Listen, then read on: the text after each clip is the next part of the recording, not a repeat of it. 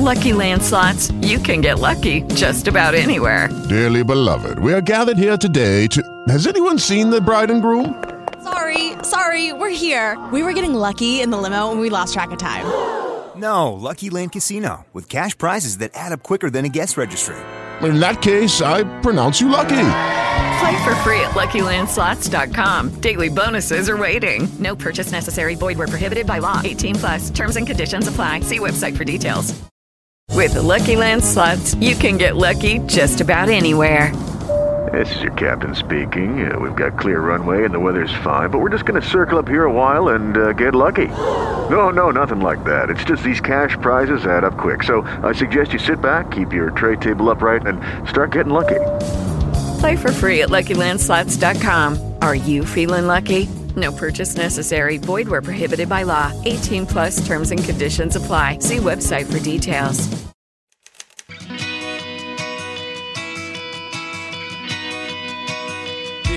Na Estante, o seu podcast de adaptações literárias do site Leitor Cabuloso.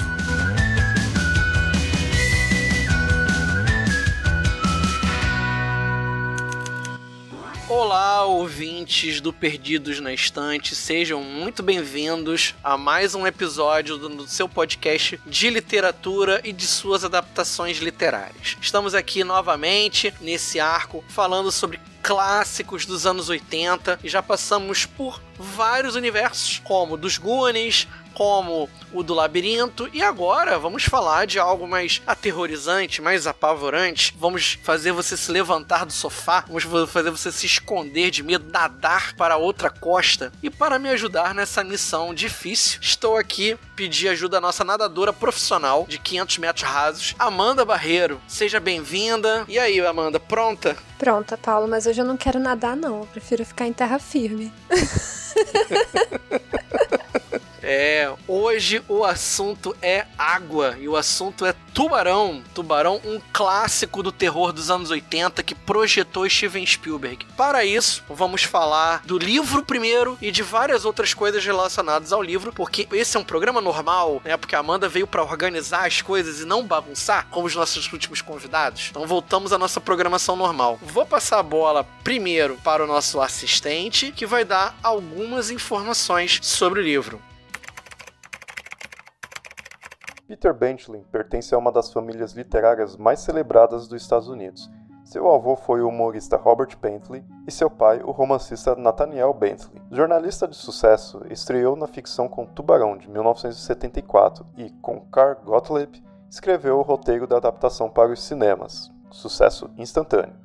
Seu interesse pelos oceanos, presente em todos os seus romances, data da infância, quando frequentava as praias da costa leste durante o verão. Escreveu dezenas de romances, muitos deles best-sellers, incluindo The Deep, Island, The Beast e Shark Trouble. Ao anunciar sua morte em 2006, o obituário do New York Times informava que Tubarão já havia superado a marca de 20 milhões de exemplares vendidos. Sua adaptação para o cinema foi Tubarão, de 1975, dirigido por Steven Spielberg. E o livro foi publicado em 2016 aqui no Brasil pela Dark Side Books, traduzido pela Carla Madeira. É isso aí, gente. Chegamos a mais um episódio. Amanda, estamos prontos para mais essa etapa. E aí, o que, que você propõe para mim, né, para esse sinopse criativo aí? Então, Paulo, pra gente começar a esquentar as coisas aqui, eu gostaria que você falasse para mim um pouquinho sobre Tubarão como se fosse um desenho animado para crianças. ai, ai, ai. Tubarão é um tubarão. Não contavam com essa astúcia, né? Eu assistia do Tubarão. Ai, você denunciou sua idade.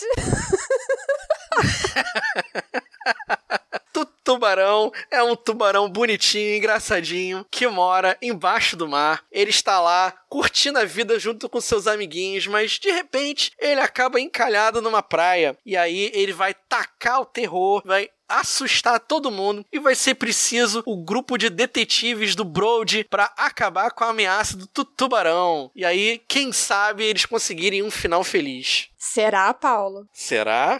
Gostaria de saber. Então, Amanda, você sabia que Tubarão era uma adaptação literária? Olha, eu fiquei sabendo mais recentemente. Não até por causa do, do podcast, não, mas porque eu vi o, algum anúncio sobre o livro. Porque eu não sabia. Na verdade, eu passei minha vida inteira achando que era só filme. E você já sabia? Eu soube na época em que o livro foi lançado pela Dark Side. Eu também não conhecia. Tubarão foi um filme que eu vi poucas vezes na vida. Eu, sei lá, não achava graça no filme, nunca vi muita coisa. Não que eu tenha achado graça agora, mas tá, eu já não achava graça na época. Não é de comédia, Paulo. Pois é, pois é. então, eu fiquei surpreso que ele fosse um livro, né? Que ele tivesse.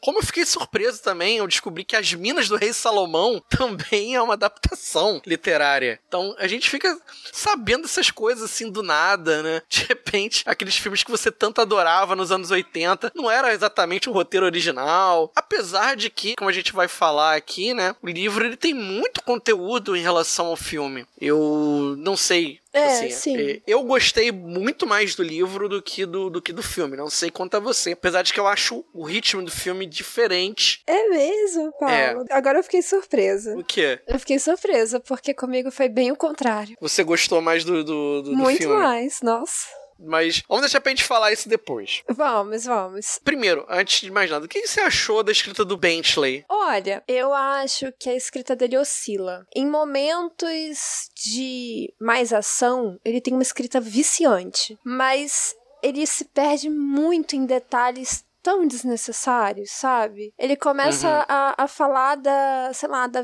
vida do outro cara que não tem nada a ver, que eu quero saber do tubarão, gente. Eu não quero saber do outro cara, volta pro tubarão. E aí ele fica enrolando, enrolando, enrolando. Aí ele volta, aquele momento de ação viciante de novo aí para tudo, aquela coisa toda morna de novo. É assim, o livro todo, na minha opinião. É, então foi algo que o Spielberg, ele limou isso uhum. na adaptação. Aí que tá. Eu gostei dessa, dessa, dessa pegada dele. Eu sei que a parte que é do tubarão, né, que é da, da, da perseguição, né, do, de como que vai enfrentar, tal. Essa é uma parte visceral do filme, do livro, né, e é o que faz a gente passar as páginas muito rápido. Uhum. Mas ao mesmo tempo, e aí talvez seja a experiência de ter lido o livro antes de ver o filme, né? Apesar de que eu já tinha visto antes. Eu vi o filme antes também. É, não, eu não, eu já tinha, eu já tinha visto o filme algumas vezes, mas eu não me lembrava de detalhes. Fazia muitos anos que eu não via. E eu gostei porque me, sabe o que me fez lembrar um pouco os livros do King. Os livros do King tem essa coisa, ah, tem a questão da história principal que acontece, mas ao mesmo tempo tem um desenvolvimento de personagens. Tem, eu, tem, eu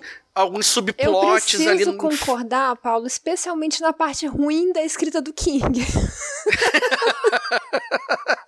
é, então, mas isso me fez lembrar o King né? Justamente por essa coisa de, tipo, ah, tem a questão lá com o tubarão, mas ao mesmo tempo ele discute a corrupção na cidade, o casamento do Brody, tem lá o, o camaradinha que aparece depois. Então você tem um monte de coisas que, que são acessórias à história, que dão mais profundidade. Então não é só um livro de ação. Sim, eu concordo. É algo mais. Mas eu tenho que te concordar com você que a escrita dele é inconstante. Uhum. A primeira metade do livro, ela é bem árida, né, pra gente conseguir ultrapassar. A gente vai lendo aos trancos e barrancos a primeira parte. Primeiro porque você tem que conhecer os personagens. Sim. Você não consegue se importar com alguém que hum, você não conhece. E nesse ponto, Bentley, ele é inferior ao King. King, ele consegue fazer você ter empatia por um personagem em um capítulo ou dois. Uhum. Porque ele faz o personagem ser real. É, compreendo o que você tá falando, concordo. King cria aquele cara que você consegue enxergar na fila do pão. Uhum. O Bentley tem um pouco mais de dificuldade. Por exemplo, eu tive muita dificuldade para ter. Eu não tô falando que eu gostava do personagem. Falei que eu tenho empatia pelo Brody, para eu ter empatia por ele. É tipo qualquer sentimento que seja, raiva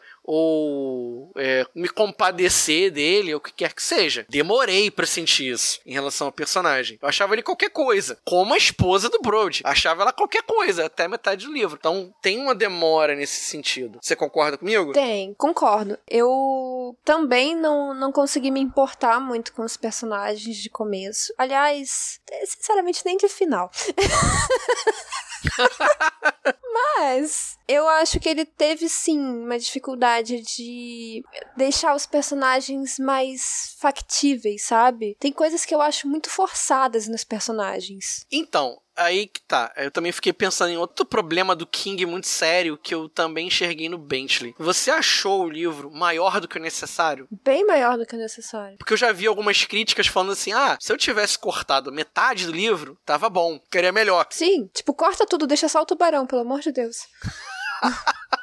Veja bem, não que a, o desenvolvimento de personagem não seja importante. E eu acho, inclusive, que o tema da cidade, questão da corrupção, de fecha praia não fecha, eu acho isso tudo super importante porque isso tá dando contexto pro que tá acontecendo. Não é só um filme de caça-tubarão e de ataque de tubarão. Mas eu acho que da forma como isso foi feito, ficou muito pouco interessante. Sim, é porque é, tem um intervalo muito grande entre esses trechos. Né? Às vezes você até esquece que o tubarão tá Sim, ali. E você lê páginas e páginas e cadê o raio do tubarão? Não, principalmente quando ele vai para aquela parte do casamento do Brody, e a gente tem que fechar isso aí pra gente poder falar do Brody, né? Mal, de preferência, quase sempre. Mas assim, quando ele tá nessa parte do Brody e da esposa dele, passa-se muito tempo até que se volta novamente a discutir sobre o tubarão. Olha, Paula. Eu falei assim, cara, o que, que aconteceu, gente? Eu só tenho uma coisa a dizer sobre essa parte do casamento. Conseguir ler teve um preço bem alto. Eu gostaria de ter furado meus olhos para não ler aquilo. Então, e aí a gente chega a esse personagem tão curioso que é o Brody, né? E aí tem uma separação bem clara entre o Brody do livro e o Brody do Oh. filme. O Brody do filme a gente vai ver depois, tem uma grande diferença. O que, que você achou do Brody aqui? Olha, complicado. Por um lado, ele é um cara que tenta, mas tem medo de tentar. Então ele não tenta o suficiente. E aí ele se culpa por ter tentado e se culpa por não ter tentado também. Em resumo, eu acho ele um grande covarde. Apesar de ter a questão da, da caça propriamente dita, né? De resolver o problema, que a gente não pode entrar muito em spoilers agora, mas ele tem um Uhum. papel ativo. Ele tá o tempo todo, com perdão da palavra, se cagando de medo. E ele não tem pulso suficiente. O tempo todo ele só vai se deixando levar pela narrativa. Eu acho ele muito irritante. Eu não gostei do personagem. Ele é um personagem que ele, ele apesar de ser o protagonista, protagonista teoricamente, entre aspas, herói, né? Mas ao mesmo tempo, eu vejo que ele é muito reativo em relação às coisas. Ele deixa as coisas acontecerem pra então ele se posicionar a respeito. E nem sempre ele toma as melhores decisões. Na maior parte das vezes não. Sim. Ele não toma as melhores decisões. E isso não é feito de uma maneira, como eu posso dizer, verossímil. Não sei se verossímil é a melhor expressão, mas me parece que o autor não soube conduzir direito o personagem. Eu senti que ele queria dar um rumo pra ele, mas aí ele escolhe, que nem aquela coisa do eu tenho que escolher o ponto mais curto entre o ponto A e o ponto B e é uma linha reta. Ele nunca escolhe uma linha reta. É. Ele sempre escolhe uma linha curva. Eu acho assim que a parte do casamento, que a gente vai falar melhor depois, eu acho, né? Uhum. Foi o momento que ele se perdeu na escrita, Uhum. sabe? Ali o, o foco do Brody, sei lá, mudou da água pro vinho. Uhum. E o casamento se tornou uma coisa mais importante do que o tubarão que tá atacando todo mundo na cidade. Eu olho pra esse homem e falo, gente, o que, que você quer da vida? Sabe? Eu não consigo compreender o Brody. Eu não, não consegui ter a menor empatia por ele. Eu vou chamar um assistente aqui, que é até pra gente não poder não dar muitos spoilers. Eu tô sentindo que a gente A quer dar gente quer, Paulo, a spoiler. gente tá doido pra isso. A gente quer, tá se coçando e tal, porque a gente já passou dessa fase inicial. Então eu vou fazer o seguinte, gente. Vou chamar agora o nosso assistente. Ele vai dar algumas curiosidades sobre o livro e a gente já volta pra poder liberar o spoiler interior que habita o nosso coração. Vai, assistente.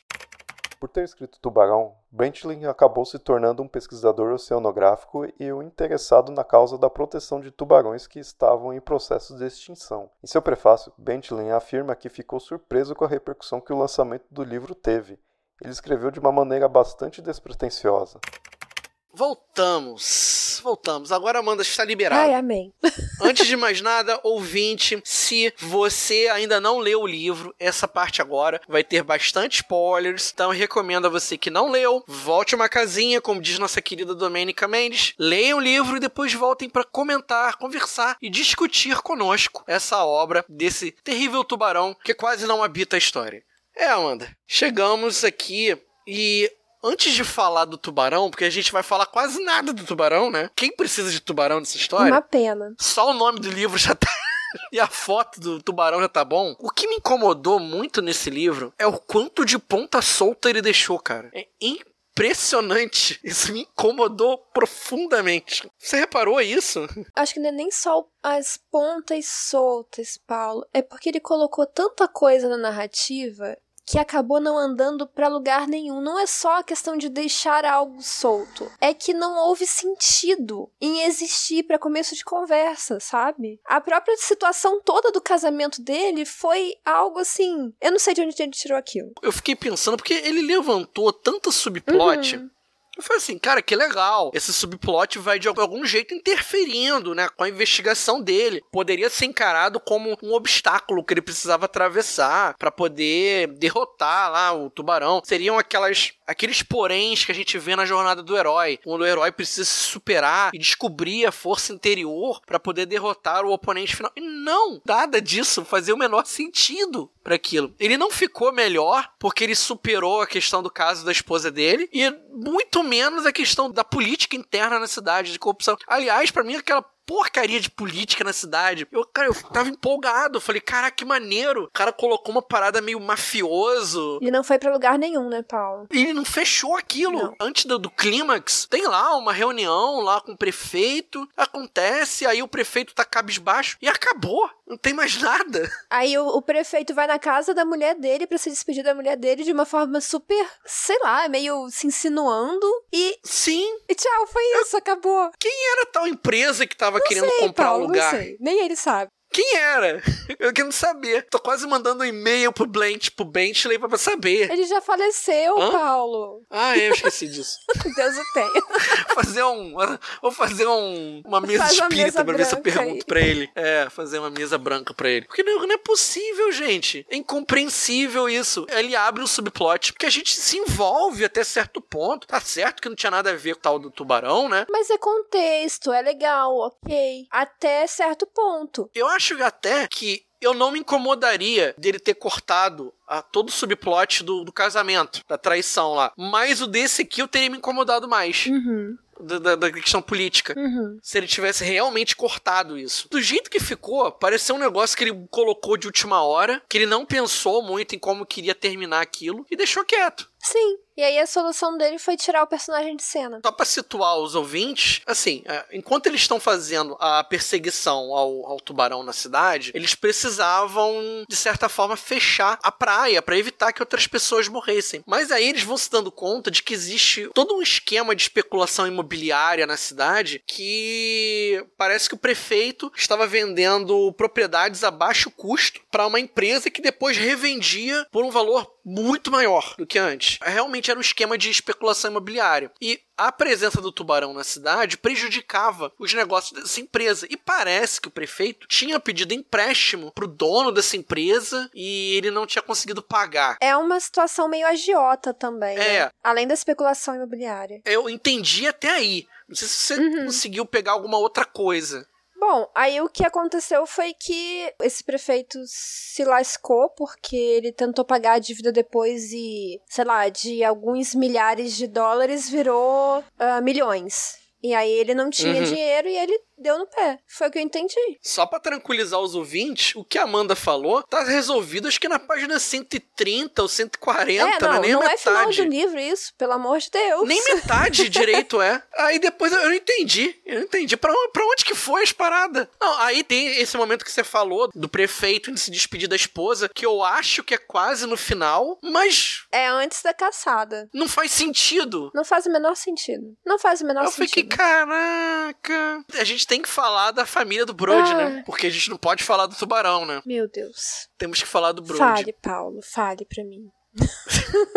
Só um aviso também aos, aos leitores. E tome cuidado com determinado capítulo do livro, porque tem cenas de sexo explícito, tá? O problema não é nem o sexo explícito, Paulo. Eu acho que é o que vem antes do sexo explícito. Que a gente precisa questionar de uma forma bem incisiva, Paulo. Mas foi tão aleatório aquela cena, cara, que eu falei, meu, eu não tô entendendo. Foi muito aleatório. Mas o que acontece antes do sexo, isso sim me incomodou. Ai, cara. Eu até esqueci o nome do nome da esposa, não lembro mais o nome da esposa. Olha, eu vou, vou ser bem sincera. Vou militar aqui. Pronto, vou militar. Quando eu li uma personagem feminina, obviamente escrita por um homem. E a única, né? Eu acho que é a única Não, feminina. tem a outra que é sapatão. Segundo o livro, né? Ah, é, da festa. É, é. o livro fala assim mesmo, É. ela é uma sapatão. Péssimo também a descrição. Mas ela é, assim, mal citada. A esposa que Uhum. realmente tem uma relevância na história, né? Eu não sei se você achou isso. Eu até pensei que fosse rolar um caso do Brody com essa menina. Não, eu não achei não. Eu pensei, eu falei assim, será que vai ter uma dupla traição? Sei lá. Não, não, não pensei nisso não, Paulo. Mas olha só, quando eu tive que ler uma personagem feminina dizer que a fantasia sexual dela era ser estuprada, Sim! é porque eu não tenho o livro físico, entendeu? disso. Eu li ele no Caralho. Kindle. Eu li ele e-book. Porque se fosse físico, eu teria rasgado página por página de tanto ódio que eu fiquei, Paulo. Ela queria se sentir possuída por um homem forte e musculoso. Sim! Que não fosse o marido dela. Gente, eu fiquei tão, assim, passada. Passada. Sinceramente. E ela descrevendo em detalhes. Sim, Tipo assim, aqueles detalhes daquele modelo de, de estupro. que é fantasia sexual masculina. É. tá? Isso não é fantasia sexual feminina. Eu falei, gente, uma mulher não ia imaginar isso. Isso é tão péssimo, tão podre. Eu tô te falando isso porque, assim, depois, o sexo explícito, pra mim, foi, assim, de boa, perto dessa situação de antes. Mas, Amanda, porque minha reclamação não é nem em relação à cena de sexo em si, é o quão aleatório ela é dentro da história. É bem aleatório. E assim, não tem razão de ser. Porque Não. isso sequer é confrontado com ele. Depois ele fica o livro inteiro pagando de ah, eu sou machão, eu odeio esse cara, eu tenho que competir com ele ali na caça do tubarão e só, sabe? Ele quer, tipo, quero saber a verdade? Não, não quero saber a verdade. Eu quero saber a verdade? Não, não quero saber a verdade. Não, deixa quieto. Não, eu preciso saber. Mas aí o que, que eu vou fazer? Ah, pelo amor de Deus, homem, vai fazer uma terapia. Ele acaba sendo corno indiferente. Ele prefere não saber. Eu achei simplesmente. Podia ter cortado. Podia ter cortado tudo isso. No final, não adiantou pra porcaria nenhuma. Não, adiantou porque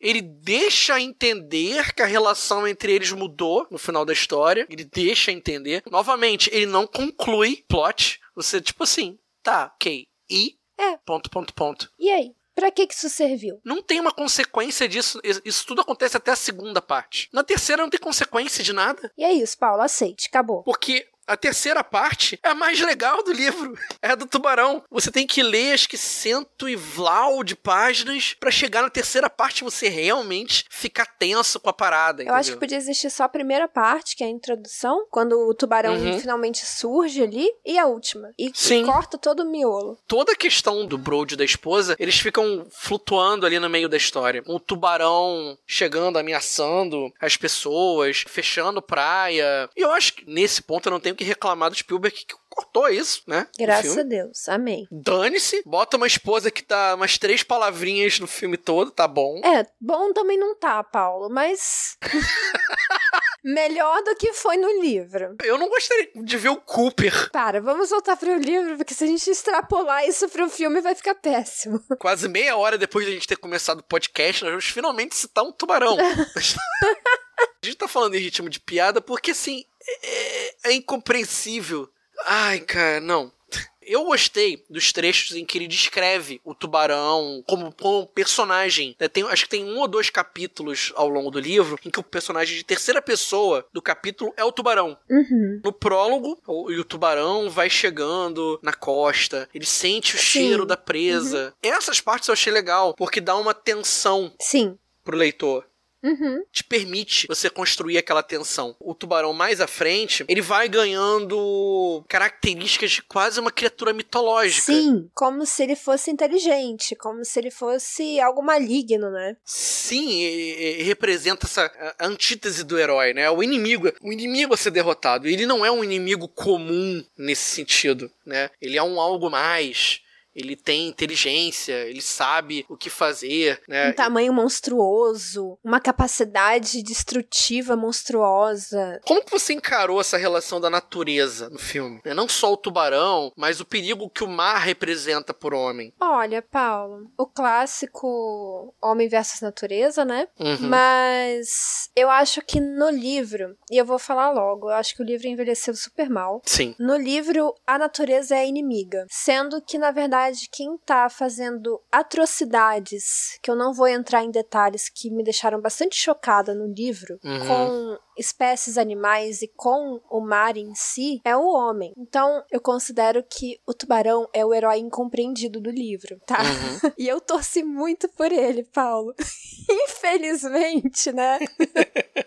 Eu acho que essa relação com a natureza é bem problemática no livro. Bem problemática. E. Bom, eram outros tempos, eu tento relevar isso, mas olha, francamente. É, eu tinha uma ideia, mais ou menos, de como que era a prática de, de- da caça a tubarões. Uhum. Eu assisti. Tem um documentário na Netflix muito bom. Gente, não, não me perguntem, não vou lembrar o nome. Se a gente lembrar, a gente deixa na, na postagem. E se a gente não lembrar também, e vocês souberem, podem colocar nos comentários. Pode, é, deixe nos comentários aí pra gente. Tem um documentário muito legal sobre os perigos da pesca baleias, Uhum. que foi o que eu assisti. Foi feito por uma ONG de defesa das baleias e eles mostravam como que como que era o cotidiano da pesca, quais eram os métodos de caça, como eles faziam pra fugir da guarda costeira e, cara, a maneira como o Clint que é o personagem que é o marinheiro, né? O especialista em caça de tubarões, que eles chamam pra poder ajudar o Brody né, na caça ao tubarão. Cara, aquilo é complicado e é daquele jeito mesmo. Não é Quint? Quint, eu falei Clint. É muito complicado o que ele faz. Eu, eu fiquei, assim, com bastante raiva do personagem. Cara, é muito difícil porque assim, a gente vê ele se utilizando de iscas vivas pra poder atrair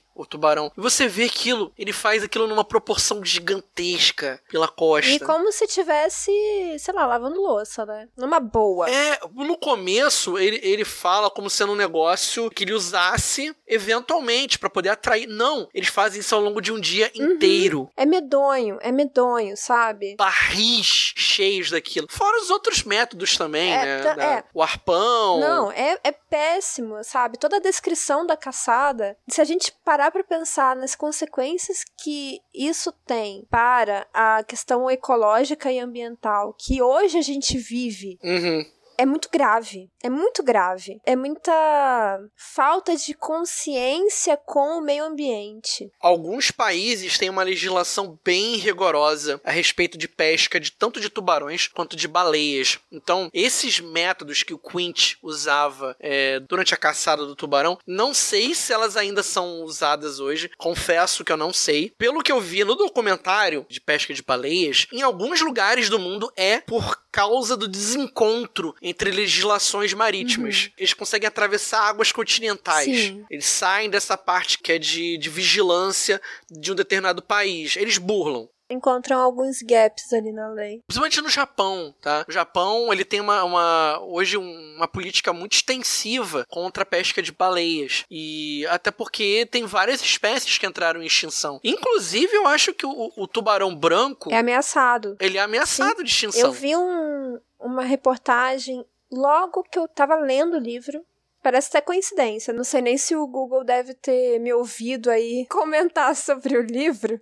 E me jogou essa notícia. Que hoje mais de, acho que 75% das espécies de tubarão estão com algum risco de ameaça de extinção. Uhum. É muita coisa, é uma proporção muito assustadora, sabe? Muito triste. E, infelizmente, esse livro e esse filme contribuíram muito pra isso. No livro tem até um- uma parte que o Bentley fala sobre a infeliz contribuição dele pra caça de tubarões e o Uhum. quanto ele se dedicou à causa enquanto ele era vivo para tentar contornar um pouco a situação na proteção dessas espécies. Eu achei bastante curioso isso dele ter se tornado um, um defensor dos tubarões. Ele acabou fazendo parte de ONGs, né? Eu acho que ele viu, né, Paulo, o, a consequência que a história que explodiu na década de 80 como um best-seller e depois como o filme super bem sucedido de bilheteria, né? E como isso acabou contribuindo para esse horror que as pessoas tinham é, aos tubarões, os mitos, as fake news, né? Essa uhum. coisa do ataque descontrolado, da perseguição, porque esse não é o modus operandi dos tubarões. Não é bem assim que funciona. O livro é cheio de inconsistências na questão biológica do tubarão. Uhum. Então eu acho que ele vendo que o, a obra dele proporcionou isso, deve ter batido na consciência, né? Não, deixa eu tentar amenizar aqui por outro lado. Foi chocante, foi chocante isso, porque iniciou esse processo, né? Houve um, aumento muito grande da caça predatória a tubarões uhum. na época. As legislações ambientais que haviam até aquele período, elas eram muito sutis, elas eram muito lenientes, principalmente. Eram mais no sentido de conscientização do que de punição. Se a gente for parar pra pensar, elas ainda são bastante lenientes nos dias de hoje. Muito, muito. Legislação ambiental, ela, ela é leniente, ela deveria ser mais pesada. Muito. Aqui na minha cidade, por exemplo, apareceu recentemente num, numa área residencial uma jiboia de dois metros e tanto de comprimento. Ao invés de ligar pros bombeiros, pro Ibama, sei lá, porque é, é reserva, apesar de ter uma parte residencial, que aqui é bastante comum, uhum os moradores simplesmente mataram a cobra. E não foi por ameaça, simplesmente viram a cobra e mataram. Uhum. As pessoas têm essa mentalidade de acabar com a natureza, mesmo que a, a natureza não esteja ameaçando diretamente. A solução para uma situação como essa, da, da chegada de um animal estranho a um ambiente, nunca é você eliminar o invasor. É você redirecionar o invasor a outra região. Sim é você procurar os órgãos competentes para que eles façam a captura do, do animal e ele seja realocado ao seu lugar de origem. Sim. Ou seja, se eu ver uma onça pintada na minha casa, não vou dar um tiro de espingarda nela. A menos que você esteja em risco iminente de vida, né, Sim, né, para se é. salvar, não tem por é. que você atacar um animal que simplesmente está passando pelo local. Uhum. Até porque aquele local era dele, né? Para começo de conversa. Uhum. E aí eu queria trazer aqui uma associação que eu percebi bastante. Eu não sei se você já leu Mob Dick, ou Amanda. Eu acho que não. Você chegou a ler Mob Dick? Não li. Eu vi é, então. algumas adaptações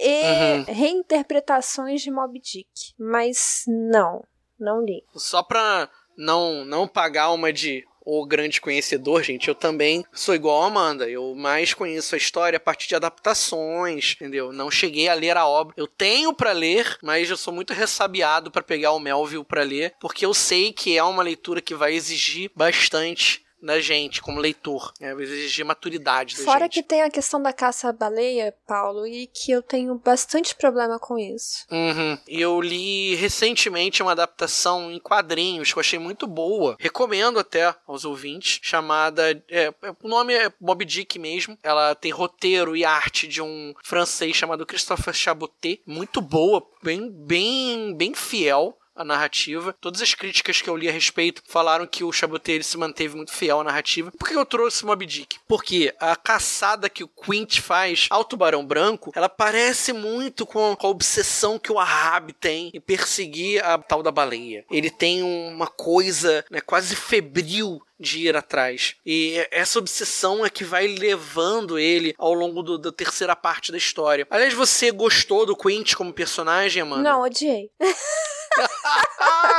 Resposta pronta, não, odiei. Eu acho ele extremamente antiético, uma péssima pessoa, um cara simplesmente desprezível. Tudo que você puder adjetivar de ruim, pode colocar aí. Nem um ambientalista consegue ser tão ambientalista assim. É, verdade, verdade. É bem problemático. É bem problemático. Eu não sei da onde o Bentley tirou aquilo, sabe? A concepção do personagem parece estranha. É. Com aquela função de, ó, oh, eu sou o conhecedor de tubarão, eu sou o defensor da natureza. Ele não me parece defensor de natureza nada. Não, ele parece um curioso, né? É. Os únicos momentos que ele reclama, assim, da situação ambiental é quando o Quint sugere o uso da isca, que eu prefiro tirar essa imagem da minha memória. Ah. Mas depois ele fica ansioso pro cara usar, entendeu? Então, não sei, não entendi. Eu vou até poupar os ouvintes da tal da isca Não, especial. deixa quieto, deixa quieto. Não vamos falar sobre É. isso, não. Vou nem falar disso. Aí passa até do spoiler, já é uma coisa pesada. É, já. não quero já falar disso. é não. agressivo. Ei, você quer encontrar um mundo secreto de adaptações literárias? Sim, mas onde? No Perdidos na Estante. E a pergunta que fica no ar é: Amanda, você gostou, não gostou do livro? O que, que você achou no geral? Paulo, eu acho que talvez lá para 70 e poucos, quando ele foi lançado, tenha sido realmente um estouro de vendas. Uhum. Para 2021, é um livro muito problemático. O ritmo é legal, mas eu desaprovei tantas coisas no livro. E assim, é porque, mesmo a gente considerando a época, é muito difícil ler certas coisas, sabe? Especialmente na parte da caçada, porque é muito gráfico, muito explícito, muito agressivo. E mesmo para setenta e tantos, é difícil de perdoar. E depois você pensando nisso, com as consequências que vemos hoje, aí fica um pouco mais difícil, porque é muito, é muito complicado você dissociar a consequência de uma das causas, né? Não, não vou dizer que o livro é a única causa, mas é um fator contribuinte. Então é muito difícil você dissociar. Pelo menos eu tenho dificuldade com isso. Eu tento ver a obra na Uhum. época dela, mas eu não consigo deixar de ser crítica de que essa obra tem problemas graves e a gente precisa ler com muita consciência disso. O que, que você acha, Paulo? Se a gente for pensar em, em época, né? a Menos que eu esteja enganado, mas ele foi publicado mais ou menos na época dos primeiros livros do King, né? Acho que 76. É por aí, Paulo, é por aí. Aproveitando que você falou um pouco sobre como que você se sentiu com o livro, se você pudesse dar uma nota de 1 a 5 nos selos cabulosos, quanto você daria? Eu vou dizer três, porque eu acho que tem coisas muito boas pra gente tirar daí, Uhum. mas com os devidos cuidados, sabe? Com várias ressalvas. Eu fiquei com um sentimento misto ao final. Sabe quando você termina um livro e você assim, cara, eu fui enganado. Fui tapeado. Eu me senti enganado, me envolvi com uma certa narrativa que ela não teve um payoff, Uhum. ela não teve um, um fecho, um desfecho. Eu fiquei esperando aquilo, sabe? Eu gostei muito da questão da, da corrupção na, na cidade, era muito interessante, né? Provocava uma limitação à ação do protagonista, ele precisava enfrentar outros obstáculos que não necessariamente o tubarão, mas isso acabou não, não dando em nada. Não deu em nada. Não deu em nada. Isso podia ter sido feito de outra forma. É. Aí você tem o plot da esposa, o triângulo amoroso, que não dá em nada também. Então pra que que teve? Se você não vai ter um desfecho, pra que que você coloca? Se ele sequer se conecta com a história. Criou uma tensão entre os dois personagens dentro do barco do Quint. Nossa, que legal, Né? cara. Nossa. Podia ter sido por outros motivos. A parte legal, que é a parte do tubarão, ela aparece, mas ela vem com várias ressalvas. Muito problemática. Muito problemática aquilo. Toda, toda a questão da caça, né? Do Quint. Aí ele escolhe o arpão, aí tem as iscas, aí tem Os barris. aquela confusão que acontece dentro do navio. É. Ai, olha, É eu vou ser um bem mais malvado do que a Amanda. E vou dar dois porque eu tô sendo muito bonzinho. Eu dou três, Paulo, porque eu acho que ele tem valor como literatura, sabe? Ele é bem escrito no sentido da ação. É muito bem escrito. Só que tem esses problemas. Eu só não dou um por isso. Entendi. Eu só não dou um porque teria que ser algo realmente atroz, né? Pra eu dar um selo cabuloso. Mas vai ficar no dois porque, assim, eu não perdoo autores que não. Assim, cara, é aquela coisa. Se você, autor, autor de uma história, está lá construindo seu mundo, construindo seus personagens, as suas tramas, e você cria tramas que você não encerra elas, significa que você não terminou o livro. É. É simples assim. Mas assim, Paulo, eu vou perdoar ele um pouquinho, porque foi o primeiro livro dele. Eu acho que isso é uma coisa bem interessante. Pra completar, o final é aberto. É, o final é aberto. É pior ainda. Não, mas eu não tenho problema com finais abertos. Contanto que tenha sentido ele, ter- ele ser aberto. Não, eu não tenho problemas com livros com finais abertos. Eu sei que assim, o livro ele já era problemático porque ele não encerrava as coisas, ele não encerrava as tramas. Ele ainda deixa a trama principal aberta ainda. Pra completar. É, não foi isso que me incomodou mais, não. É, eu dou dois e olhe lá, tá muito bom, agradeça, né, põe na minha conta. Ai, Paulo, rabugento como sempre, não podia deixar de ser, né, não? Com Aliás, certeza. eu queria só, como último comentário aqui, pra gente passar pro encerramento, Paulo, eu queria só fazer uma outra dica de leitura que se parece bastante com essa mesma questão homem versus natureza, que você citou o Mob Dick, e é Uhum. o Velho e o Mar, que Uhum. também tem uma obsessão por um peixe, mas tem uma pegada um pouco mais interessante na- no meu ponto de vista. Um livro bem reflexivo, bem gostoso de ler. Eu, pelo menos, adorei o Velho e o Mar. Eu confesso que nesse gênero de narrativas, até deixando também a minha contribuição, já que a Amanda deixou uma, eu adoro Caninos Brancos do Jack London. Adoro esse livro. Né? Claro, é uma narrativa bem diferenciada, né? Porque você tem a narrativa vista do ponto de vista do lobo e não do ser humano, mas tá ali a presença do conflito entre homem e natureza. E é- o livro é maravilhoso. Jack London nos seus melhores momentos de sua vida. Só pra deixar claro pro ouvinte, o Velho e o Mar é do Hemingway, um clássico. Então chegamos ao final de mais um episódio, deixando nossas dicas de outras leituras que não Tubarão, né? A gente é ótimo, a gente faz episódio sobre Tubarão, mete o malho e recomenda outros livros que não Tubarão. É isso aí. Nos siga para mais dicas. Isso aqui é levar o nome do podcast ao pé da letra. Perdidos na estante. Então a gente chega ao final de mais esse episódio e eu queria pedir a Amanda que falasse sobre como que as pessoas fazem para te encontrar na internet. Fala um pouco das suas redes sociais, deixa sua mensagem final. Bom, primeiramente, é um prazer estar novamente com você, Paulo, fazendo este episódio do nosso coleguinha Tubarão. Um herói muito sofrido, muito subestimado. E eu tô sempre por aqui no Perdidos Estante. Tô lá no Ficções Humanas também com o Paulo. E tô lá no Instagram, eu sou a arroba manda barreiro. É isto. E você, Paulo? Então, as pessoas conseguem me encontrar também por aqui no, no Perdidos na Estante, em alguns episódios. Me viram demais nesse último arco. Acho que eu vou dar um ataque ninja e desaparecer por alguns meses. Deixar vocês livres da minha Não faça isso, Paulo. Acho que as pessoas já estão cansadas da minha, da, da minha voz de taquara rachada. Você é o contrapeso, Paulo. A que bigorna, você alguém. quer dizer, né?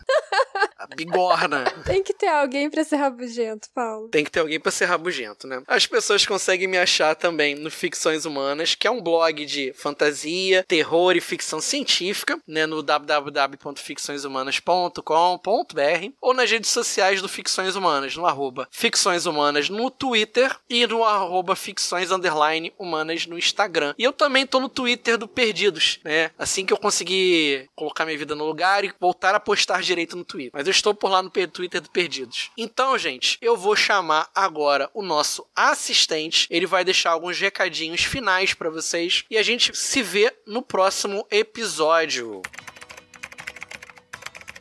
Contribua para novos episódios do Perdidos na Estante em catarse.me barra leitor underline cabuloso ou no PicPay. Se você é das redes sociais, nos encontre em twitter.com barra perdidosestante e instagram.com barra perdidosnaestantepod. Você ouviu o podcast Perdidos na Estante. A apresentação foi de Paulo Vinícius e contou com a participação de Amanda Barreiro. O assistente é Leonardo Tremesquim, a edição é do Ace Barros. Esse episódio foi produzido graças aos nossos apoiadores. O nosso muito obrigado de coração a todos vocês. Vocês são os responsáveis por a gente continuar o nosso trabalho. Os nossos agradecimentos especiais vão para Abner Souza, Alessandro Rocha, Amauri Silva Lima Filho, Caio Amaro, Carolina Mendes, Carol Vidal, Cláudia Rodrigues, Clécius Duran, Deise Cristina, Edgar Egawa, Igor Bajo, Janaína Vieira, Leandro Gomes, Lucas Domingos, Lu Bento, Luiz Silva, Marina Kondratovic, Marina Jardim, Melissa de Sá, Nielson Rocha, Priscila Rúbia, Ricardo Brunoro, Rodrigo Leite, Nilda, Sidney Andrade, Thiago Felipe Rudiger, Airechu, Fernanda Cortez e Aline Bergamo. Nosso muito obrigado a vocês e muito obrigado a todos. E até o próximo episódio.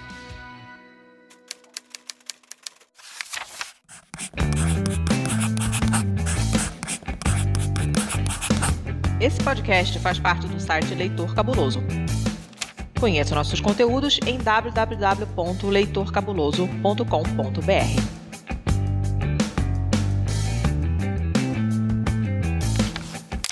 His karate lessons might not turn him into a black belt. Hi-ya! And even after band camp, he might not be the greatest musician. But with the 3% annual percentage yield you can earn on a PenFed premium online savings account, your goal of supporting his dreams Thanks for everything, Mom and Dad. will always be worth it. Apply today at penfed.org slash savings. Federally insured by NCUA. $5 minimum to open account. To receive any advertised product, you must become a member of PenFed. PenFed's got great rates for everyone.